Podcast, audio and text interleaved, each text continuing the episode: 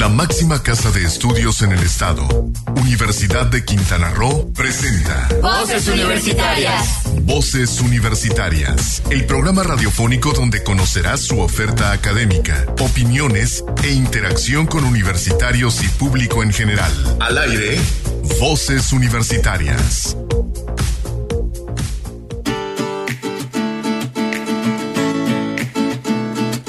Muy buenas tardes, las 4 de la tarde, hora de iniciar Voces Universitarias Radio, el programa de vinculación de la Universidad de Quintana Roo con la comunidad universitaria, con la comunidad quintanarroense, con la comunidad en general.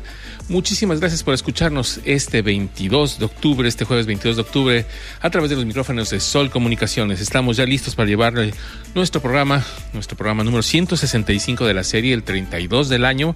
Nos da mucho gusto estar aquí en estos micrófonos. Si usted quiere comunicarse con nosotros, puede hacerlo a través de los teléfonos de la cabina, el 987-209-48 o el 987-87-23701. Así nos, nos quiera mandar un WhatsApp, un mensaje de WhatsApp puede hacerlo a través del 987-103-3679. Ya estamos listos aquí para recibir sus comentarios.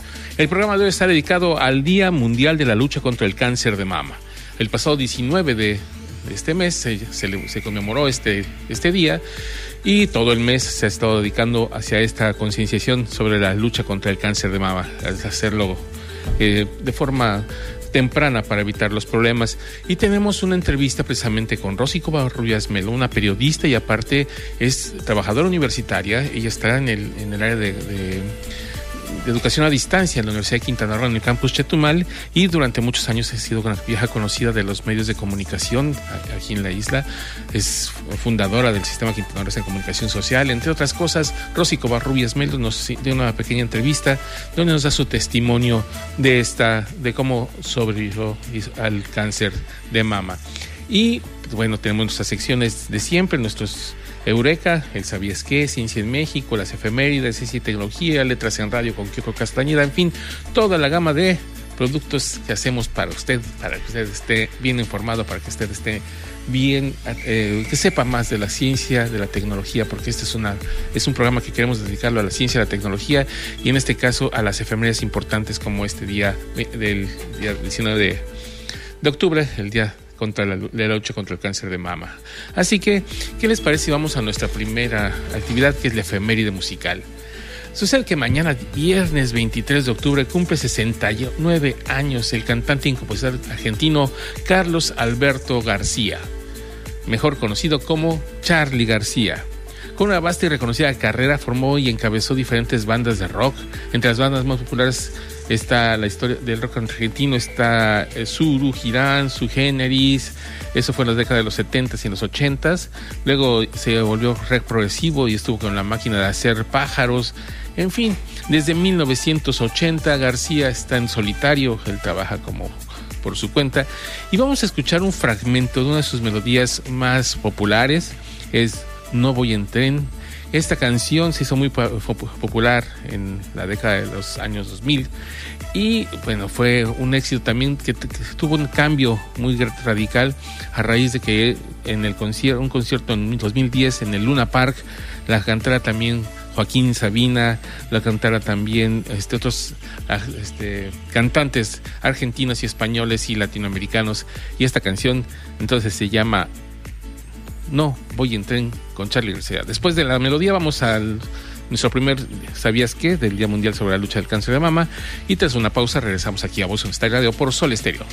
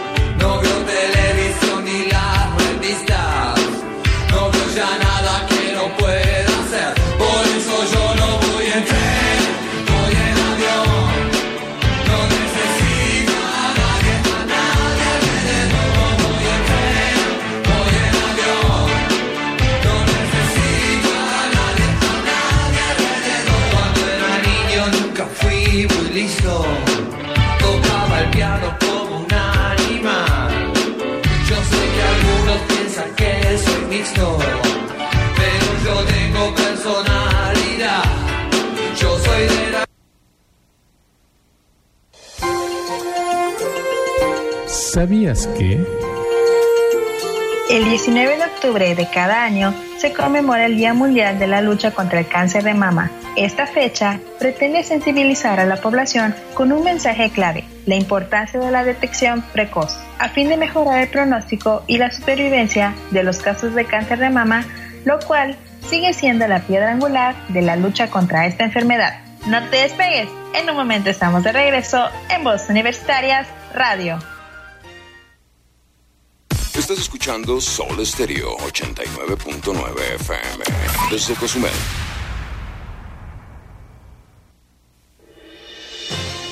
El 24 de mayo de 1991 marca un hecho histórico para nuestra joven entidad. Tras 17 años de haber logrado la conversión de territorio federal a Estado libre y soberano, Quintana Roo daba respuesta a una demanda de su población, contar con su propia universidad. En esta fecha fue firmado en Chetumal el decreto de creación de la máxima casa de estudios de Quintana Roo. Muchas felicidades. 29 aniversario Universidad de Quintana Roo.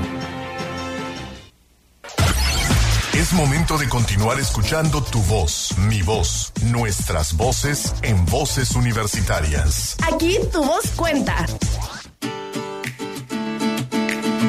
Regresamos aquí a Voz Universitaria Radio, nada más para presentar esta entrevista con Rosy Covarrubias. Mira, en el Día Mundial de eh, Lucha contra el Cáncer de Mama, ella dio un testimonio el pasado martes y por eso nos lo escuchamos en, en una conferencia que dio a través de la plataforma Teams y decidimos, esto tienen que escucharlo las mujeres de, de Cozumel, las mujeres del norte del estado, así que corre la entrevista. Muchísimas gracias. Amigos de Voces Universitarias, Estamos en el espacio de la entrevista que tenemos semana a semana con ustedes en este programa. Y ahora vamos a salir de lo, de lo común.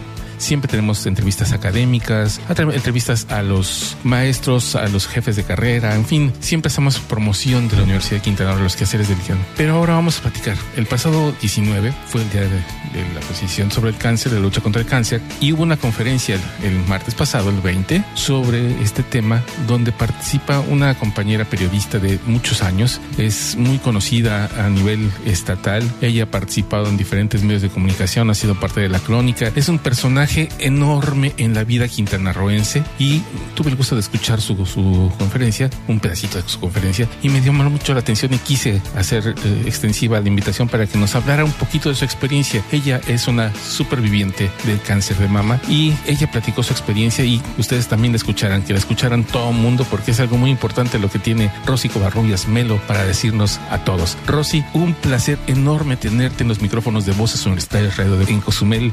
Hace muchos años que te conozco, de, de, lectura y físicamente también, y me da mucho gusto tenerte en estos micrófonos. Gracias, Héctor. Pues muy buenas tardes a todo Cozumel. Tengo muchísimos amigos ahí en Cozumel. Amo a la isla, como no tienen idea.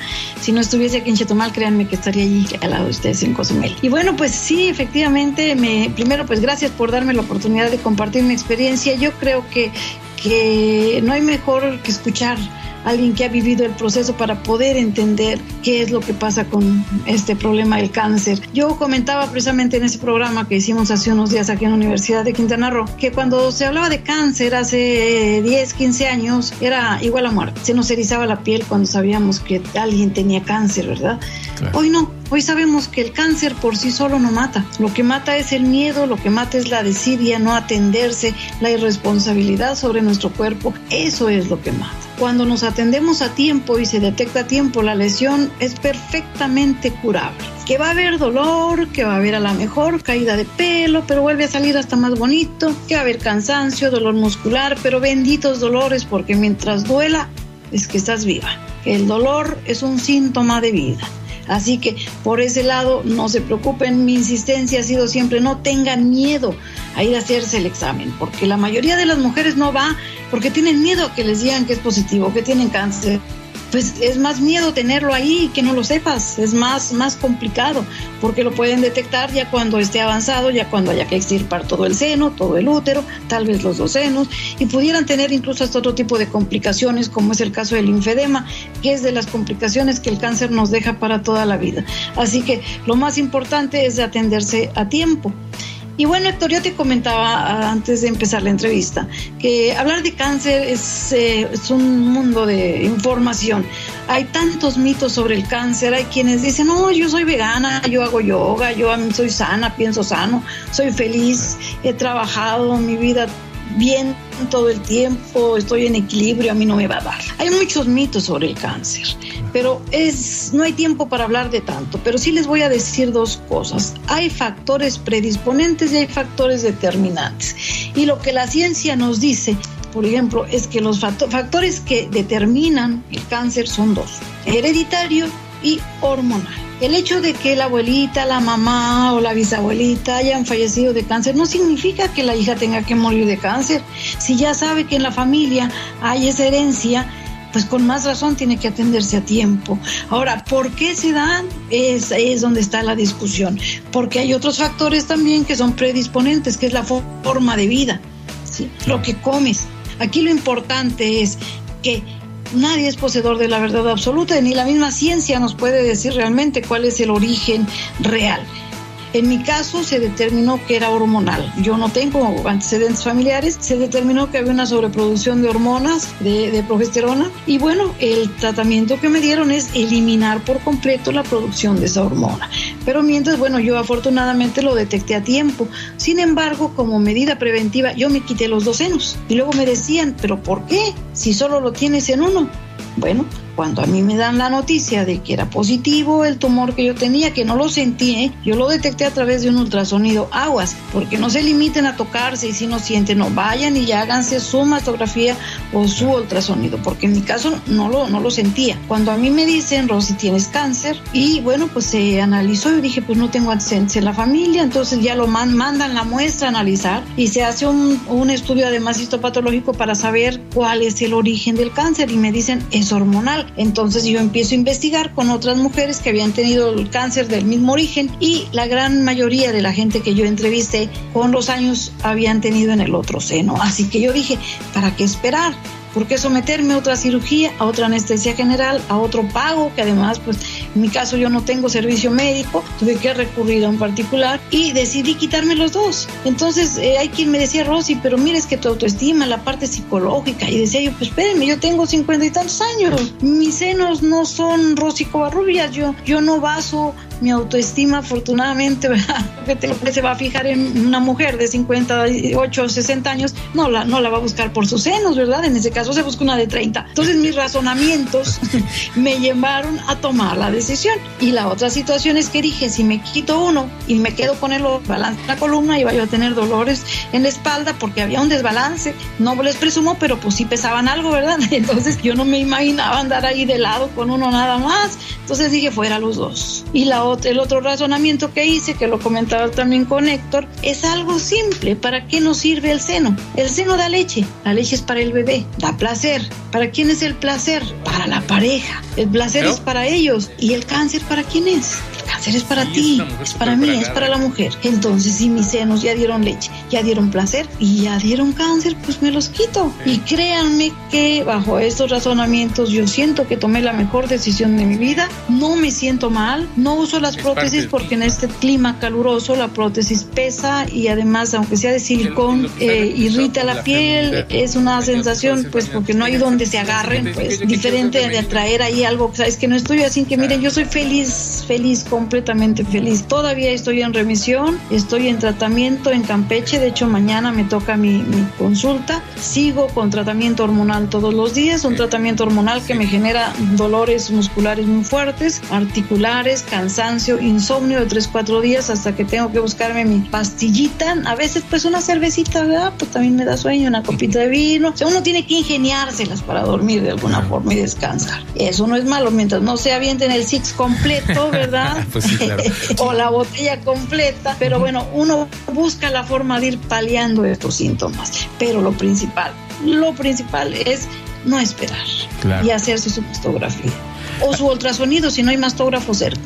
En este caso, tú tuviste esa experiencia del mastógrafo, de, una mastografía que te permitió acceder a, esta, a este conocimiento. Hay quienes, mm, pues por ejemplo, el Cozumel solamente hay un mastógrafo, eh, a veces no son todas las condiciones. ¿Tú has encontrado también otras problemáticas en el sector salud para la atención de este tipo de cáncer? ¿Nos puedes explicar tu experiencia al respecto? Sí, sí. Eh, aquí, aquí mismo en Chetumal, en la capital. En esa época, hace dos años y meses, cuando yo me lo detecto, y realmente me lo detecté porque fui a mi consulta. Yo cada año me hacía mi análisis. Había ido el año anterior, pero el mastógrafo estaba echado a perder. En la UNEM fui al siguiente año, enero, estaba echado a perder. Fui febrero y seguí echado a perder. Entonces yo le pido al radiólogo que me haga tal vez presentía yo algo, no sé, que me hiciera un ultrasonido. Y me decía que el ultrasonido es cuando ya se detecta algo en el mastógrafo. Pero le digo, ¿cuándo lo van a componer? Afortunadamente en Chetumal tenemos ahorita uno de los mastógrafos de última generación que da el diagnóstico inmediatamente. Ya no hay que esperar tanto tiempo. Ahora sí se los puedo decir. La UNEM Chetumal tiene uno de los mastógrafos mejores del estado. No sé de dónde más, pero aquí es de los mejores. Pero a mí me tocó pues cuando estaba echado a perder el viejito. Así que me hacen el ultrasonido y de pronto yo tenía dos bolitas que pues eran de grasa, pero las vigilaba yo porque si me daban molestias, pero las tenía yo en un, seno y de pronto detectan el tumor muy vascularizado del otro lado y le llama la atención al técnico que me estaba revisando, radiólogo, y me dice vamos a hacer la biopsia y en la biopsia pues salió un cáncer ductual infiltrante, ¿verdad? Y, que tenía yo que operarme, no había otra. Entonces no lo pensé dos veces, lo primero que hice fue ponerme a investigar, eso es bien importante, aun cuando, bueno, el médico dice, no, no, no lean, no pregunten, porque se llenan de cosas la cabeza y luego no hacen lo que el médico dice. Pero bueno, el médico tenía la mala suerte de que yo además de ser periodista soy enfermera y pues no podía yo dejar de, de leer, de preguntar, de buscar a otras mujeres que tenían el mismo problema y que me contaran su experiencia, porque de esta forma es que yo tomé las decisiones. A mí nadie me dijo quítate los dos senos, nadie me dijo haz esto, haz lo otro. Yo tomé las decisiones por cuenta propia, eh, basada en la experiencia que yo veía. Obviamente lo consulté posteriormente con la oncóloga que me atiende en Campeche, que déjenme decirles, el hospital de Campeche es de los mejores hospitales oncológicos en el país, exclusivo para cáncer. Ellos no atienden COVID, no atienden otra cosa. Y la verdad es lo mejorcito que he encontrado. Sí, pues hay que viajar a Campeche, pero está uno vivo, que es, la, es ganancia. A donde tuviera yo que ir así fuera la luna, mientras siga viva, me voy para allá. Aquí también una experiencia importante es que tú lo detectaste a tiempo. Sí detección temprana es algo importante. Sí, por eso eh, después, después de eh, los 18 años, después de que inicien su vida sexual, que a veces inician muy temprano. Ahorita ya no podemos pensar en los 18 y la mayoría de edad, pues sabemos que eso es, real, pero eh, háganlo primero explórense. Y yo les comentaba ayer algo. Normalmente eh, cuando a la mujer le va a bajar su menstruación, los pechos se ponen duros, duelen, al tacto duelen, incluso se sienten algunas protuberancias, pero es normal por el proceso eh, hormonal que tenemos. Entonces tienen que esperarse de 8 a 10 días después de su último día de menstruación para poder explorarse, porque en ese momento todo el líquido que se acumula en los senos ya no está. Entonces tienen más facilidad. Pero no se confíen por el hecho de no encontrar, no, pues no tengo ninguna bolita, ¿verdad? Explórense las axilas también. Pero si pueden hacerse cada año un ultrasonido o la mastografía, ahorita el mastógrafo ya no es como antes que nos apachurraba el seno ahí, hasta temperatura daba, de veras. Que ahorita ya no es como antes, los mastógrafos ya no son tan dolorosos. Entonces no le tengan miedo vayan, agarren valor, vayan con la conciencia plena de que no, de que van a estar bien y créanme que cuando salgan y les digan que están limpias hasta se van a sentir bien y van a estar más tranquilas. Lleven a la familia, lleven a la mamá, lleven a la hermana, a la tía. La mayoría de las mujeres que mueren de cáncer o que tienen un cáncer avanzado con las que yo platico, estoy en algunos grupos de autoayuda, la mayoría les daba miedo ir y fueron hasta que ya el tumor estaba por fuera, ya estaba supurando el seno o ya se les notaba. Para entonces ya había metástasis y los tratamientos son mucho, muy agresivos. Si se detecta a tiempo es perfectamente curable. A lo mejor les dije se les va a caer el pelo, pero ¿cuál es el problema? El pelo vuelve a salir.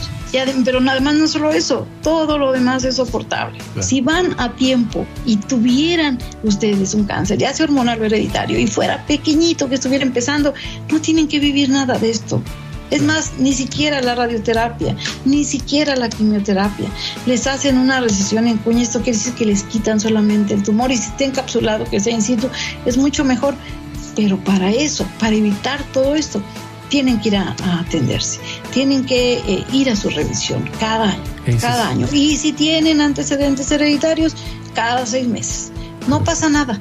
Y además, pues vía el seguro, bueno, lo que es ahora el INSABI, pues, si no tienen servicio médico vía el INSABI, pues no les cuesta. Pues ahí está el mensaje, Rosy.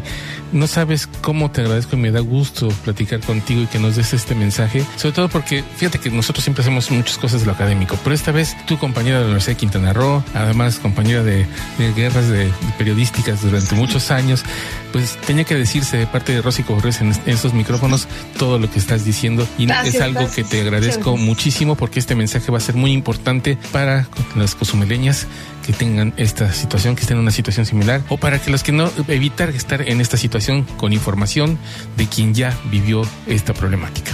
Te lo Y estoy a disposición de cualquier mujer en Cozumel que quiera, eh, que tenga algún problema, que esté empezando con su proceso y que yo pueda servirle para orientarle todo el caminito. Yo ya lo recorrí, ella espero ya venir de regreso en ese caminito. Entonces, para orientarles qué tienen que hacer, en cuidados, en su atención, en las consultas, la cirugía, el drenaje que ponen después de la cirugía puedes darles con confianza mi teléfono, Héctor, y mi correo.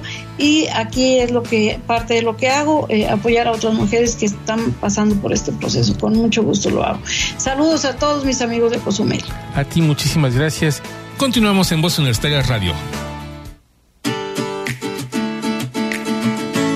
Regresamos aquí a Voces Universitarias, seguimos en vivo y vamos con nuestra segunda efeméride musical. ¿Qué les parece?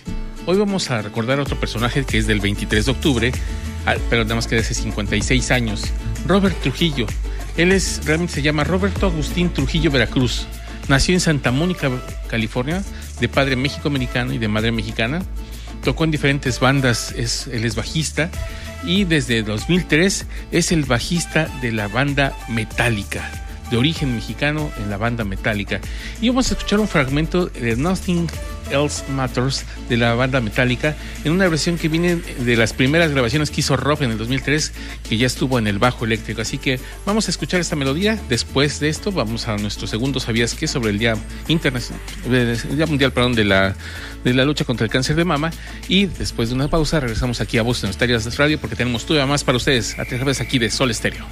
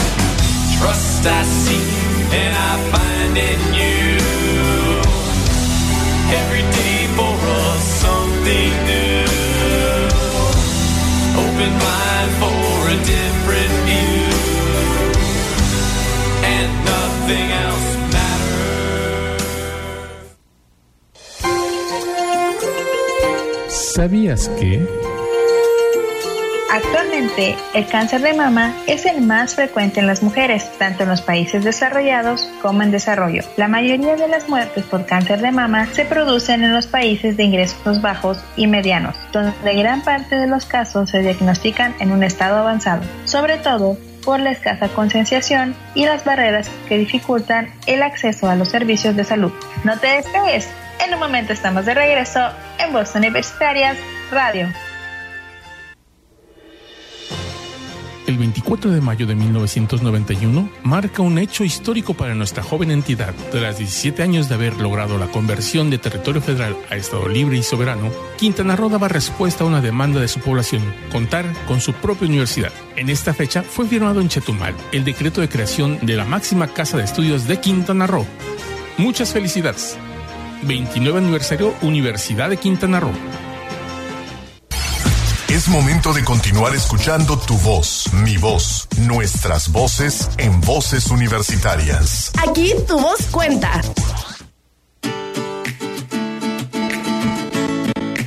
aquí a Voces Universitarias.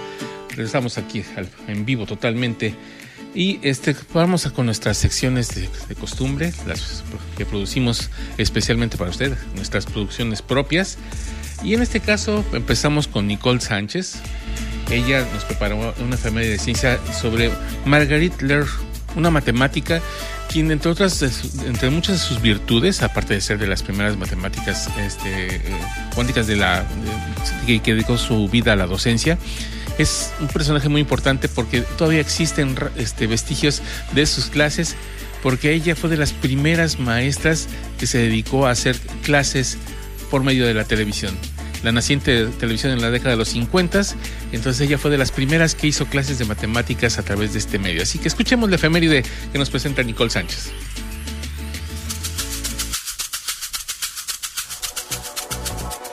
22 de octubre de 1989. Nace en Baltimore, Estados Unidos, la matemática Margarita Lear. Aunque impartió docencia en varias universidades, estuvo vinculada fundamentalmente al Bryn Mawr College, en el que se formó desde su educación media. Trabajó en geometría algebraica. Su tesis doctoral, The Plane Quintic with Five Cos, defendida en 1925, fue supervisada por Charlotte Angus Scott, matemática británica, quien jugó un papel importante en Cambridge, cambiando las reglas de su célebre examen Mathematical Treatise.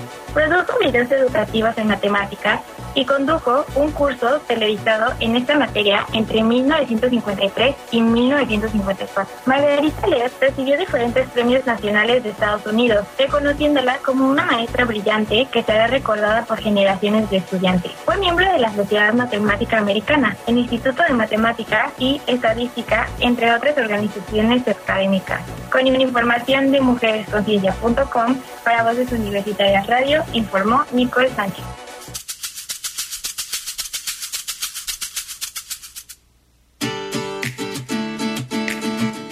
Ahí está la efeméride de ciencia y tecnología de Marguerite Lear, la matemática. Y ahora vamos con nuestra siguiente cápsula que les presentamos, que es Letras en Radio con Kyoko Castañeda. En esta ocasión, Kyoko nos prepara la lectura de un libro muy fresquecito para ella, porque dice que la acaba de terminar de leer, así que nos dice que no podía esperar para presentar esta, esta reseña del libro El bosque de las cosas perdidas. Vamos a escuchar a Kyoko Castañeda y regresamos aquí para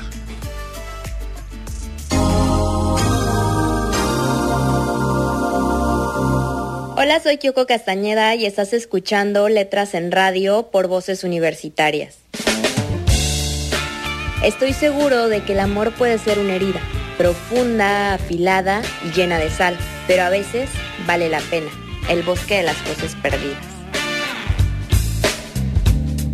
Un jueves más de Letras en Radio y estoy muy feliz de estar nuevamente con todos ustedes. Espero que hayan tenido una excelente semana. El día de hoy, la verdad, quise hablar de un libro que recién acabo de terminar, así que estoy muy emocionada por hablarles de él. Y bueno, va más o menos acerca de una situación un tanto extraña. ¿Se han preguntado a dónde van las cosas que pierden? ¿En dónde terminan? ¿Qué pasa con ellas? Existe un bosque más allá de las profundidades de una ciudad en la montaña en donde se encuentran todos los objetos perdidos. Y existe una chica que es capaz de recuperarlos cuando el bosque decide regresarlos. Del libro que les estoy hablando es del bosque de las cosas perdidas de la autora Sia Earnshaw. La verdad es que su apellido está un poco difícil de pronunciar, así que espero que lo haya hecho bien. Este libro principalmente nos narra la vida de Nora, una chica que es considerada como la bruja por todos los habitantes del pueblo.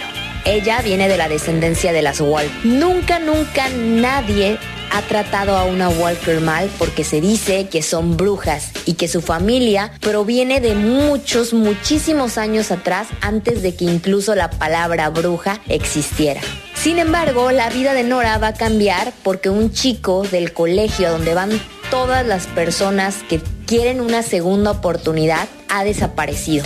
No se sabe si el chico está muerto, si está vivo o qué fue lo que realmente pasó. Nora se decide a buscar a este muchacho ya que piensa que el bosque lo ha atrapado. Esta es una situación un tanto interesante alrededor del libro porque Nora nos dice que tiene que pedirle permiso al bosque para poder ir a él. Es decir, que tiene que ir en cierta época del año, generalmente cuando hay luna llena, y tiene que pedirle permiso para poder entrar. Ella sabe que si el chico está ahí adentro, lo más probable es que haya muerto, porque nadie puede sobrevivir a un invierno en el bosque. Todo el libro girará en torno a la historia de Nora, quien intenta buscar a este chico y cuando lo encuentra se sorprende acerca de todo lo que está viviendo y todo lo que vivió.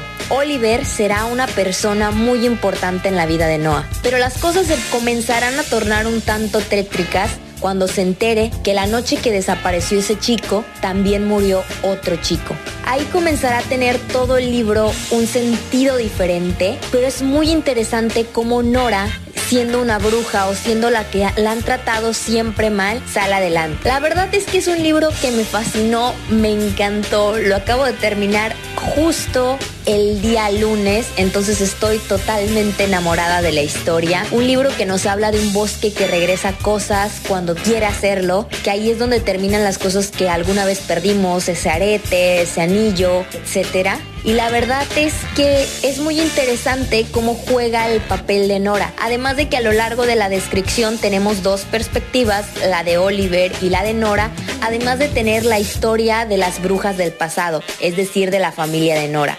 Todo lo que vamos leyendo poco a poco a través de la historia nos hace entender el porqué de muchas cosas y la verdad es que lo que más me sorprendió fue el final de la historia porque no se imaginan lo que pasa. Es un libro que tiene mucho misterio, hay fantasmas, hay villanos, hay también un tanto de bullying, pero la verdad es que es un libro que vale muchísimo la pena si son de las personas que aman la magia, que les gusta entretenerse pensando en qué sería si hubiera en este mundo brujas o existiera la magia. Así que si son de este tipo de personas que les gustan los libros fantásticos, se los súper recomiendo.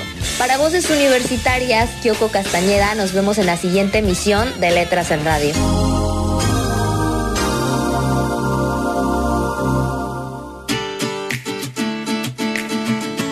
Agradecemos mucho a Kiko Castañeda esta cápsula que nos presenta del el libro El bosque de las cosas perdidas. Ahora déjenme platicarles, bueno, les platicábamos la semana pasada de la presentación que se, hizo ante el CONACIT del sureste de este investigación que hace la Universidad de Quintana Roo en conjunto con 34 investigadores y que se presentó ante las autoridades con gran éxito porque hubo una, una excelente recepción, se habló muy bien de esta, de esta investigación conjunta que hacen todos los investigadores de las cuatro unidades este, quintanarroenses y en ese también, ese, en esa sesión también se presentó otro trabajo de la Universidad de Quintana Roo. Hay que decir que todos estos trabajos no han sido con recursos del CONACIT. El CONACIT no dio recursos para eso, simplemente llamó a las universidades y a los centros, a las organizaciones, para que desarrollaran programas en torno al COVID-19. Y la doctora Nancy Quintal hizo uno a, través de la música como un reconocimiento al personal médico que, atiende durante la pandemia. Convocó a músicos, convocó a, letristas para hacer una canción que se llamaba, se llama, perdón, Los días difíciles. Si ustedes quieren saber más sobre este tema, no se pierdan el próximo lunes 26 el programa Voces Universitarias Televisión que se distribuye, se difunde a través del sistema Quintana Roo de comunicación social y en los sistemas de cable también tienen su repetición, así que aquí en Cozumel lo pueden ver a través de los diferentes sistemas de cable y es una muy buena oportunidad de ver esta, pues es un aporte diferente hacia lo que es la atención al COVID-19 desde un punto, un punto de vista más humano hacia este reconocimiento a través de la música. Así que no se lo pierdan el próximo lunes 26. Y vamos a nuestro siguiente ¿Sabías qué? sobre el día de la lucha contra el cáncer de mama y, regresamos, vamos a una pausa y regresamos aquí a Voz Estadio Radio por Sol Estéreo. ¿Sabías que? En México, el cáncer de mama es la primera causa de muerte por cáncer en mujeres de 25 años y más. Es una enfermedad en la que las células proliferan de manera normal e incontrolada en el tejido mamario. Se puede presentar tanto en las mujeres como en los hombres, aunque el cáncer de mama masculino es muy poco frecuente. No te despegues, en un momento estamos de regreso en Voz Universitarias Radio.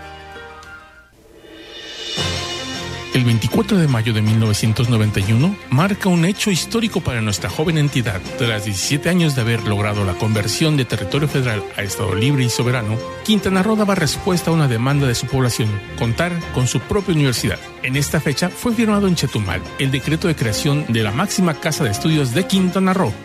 Muchas felicidades. 29 aniversario Universidad de Quintana Roo. Es momento de continuar escuchando tu voz, mi voz, nuestras voces en voces universitarias. Aquí tu voz cuenta. Continuamos aquí en Voz Universitaria Radio, seguimos en vivo, en directo a través de los micrófonos de Sol Estéreo y ahora vamos a ir con nuestra cápsula de Eureka. Hace, la semana pasada les presentábamos una cápsula sobre las dos científicas que recibieron el Premio Nobel de Química en este año sobre un trabajo que hicieron sobre las tijeras, este, las tijeras genéticas. Perdón.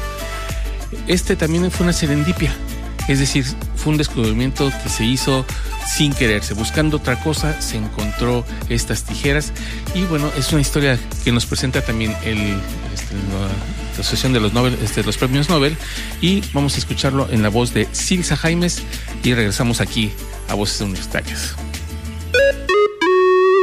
¡Eureka!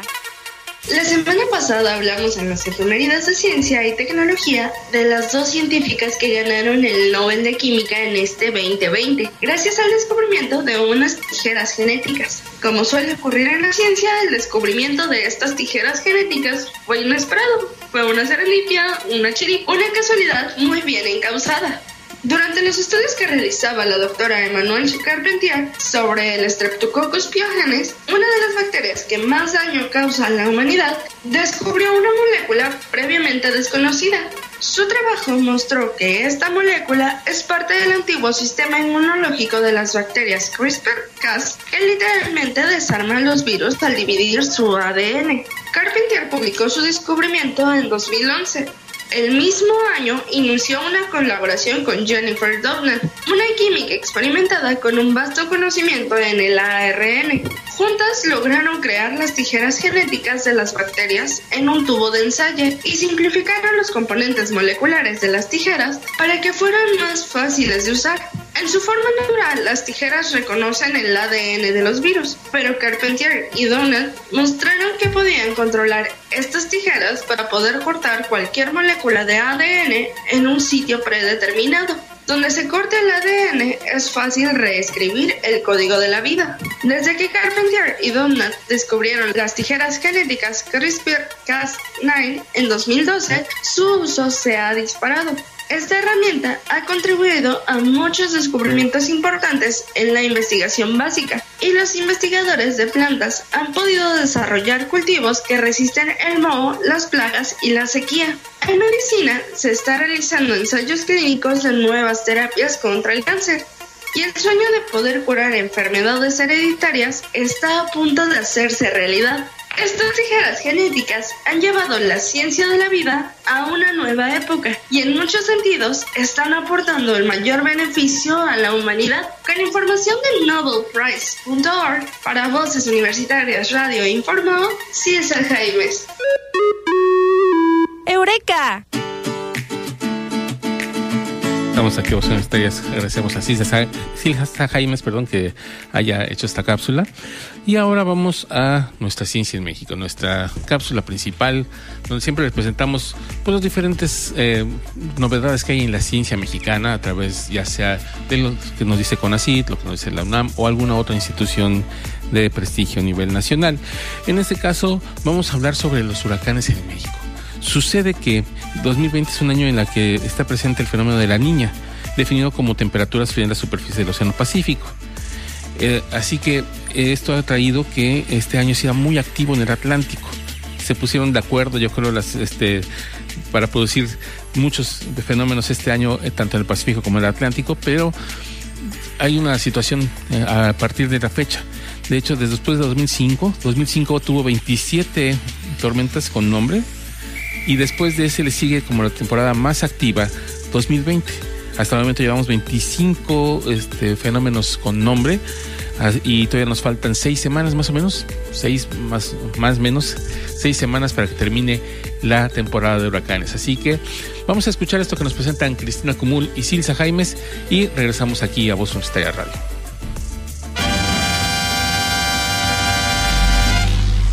La ciencia en México.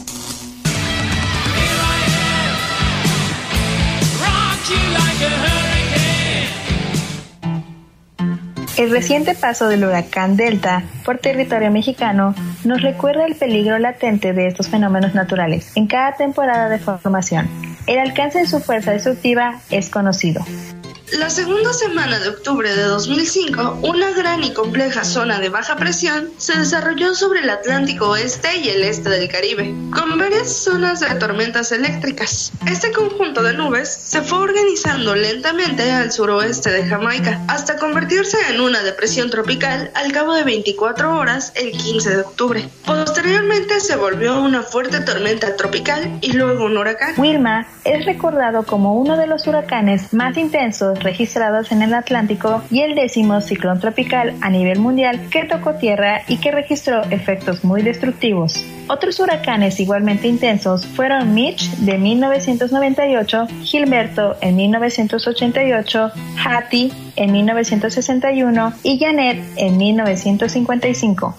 El huracán es la etapa más severa de los ciclones tropicales. Las causas de su origen y procedencia son muy variadas y a medida que sus vientos son más rápidos crece su peligrosidad, explica Cristian Domínguez Sarmiento, investigadora del Centro de Ciencias de la Atmósfera de la UNAM. Una de las características de los huracanes es que los vientos suelen ser muy intensos, alcanzando velocidades de más de 120 kilómetros por hora. Se forman principalmente cuando el océano contiene una gran cantidad de calor, es decir, cuando la superficie del mar registra altas temperaturas superiores a los 28 grados Celsius y la atmósfera se encuentra muy húmeda. Podríamos decir que para que se forme un huracán, la atmósfera y el océano deben estar de acuerdo en su formación. La especialista precisa que, en promedio, existen alrededor de 12 ciclones tropicales cada año del lado del Atlántico y del lado del Pacífico suelen ser mucho más activos.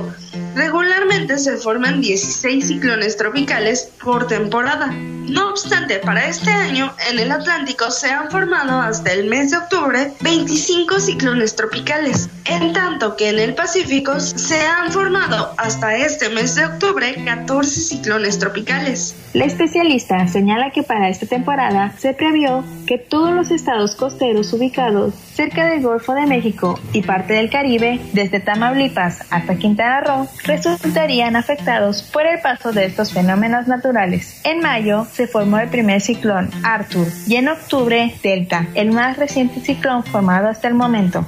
En recientes años, los huracanes que son estacionarios son más peligrosos porque las ciudades o comunidades han crecido exponencialmente. Aunado a esto, estos fenómenos naturales, al ser estacionarios, pueden producir más lluvias sobre un mismo lugar durante un lapso de tiempo más largo, produciendo inundaciones. También, estos lugares podrían sufrir los vientos intensos asociados al sistema por más tiempo, ocasionando daños a la infraestructura y la vida humana. 2020 es un año en el que está presente el fenómeno de la niña, definido por temperaturas frías en la superficie del Océano Pacífico. Una característica principal es que el océano y la atmósfera en el Océano Atlántico se pusieron de acuerdo, produciendo ambos condiciones favorables para que se formen muchos ciclones tropicales en el Océano Atlántico como está sucediendo este año 2020.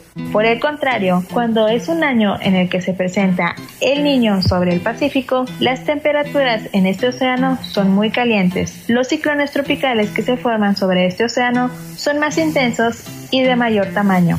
Respecto al cambio climático, se sabe que van a ocurrir ciclones tropicales más intensos, pero el número total de los ciclones tropicales que se presenten en un futuro podría disminuir. Las proyecciones al futuro indican que si en una década sucedían 20, por ejemplo, dentro de 50 años habrá 10, pero mucho más intensos, puntualiza la investigadora Cristian Domínguez.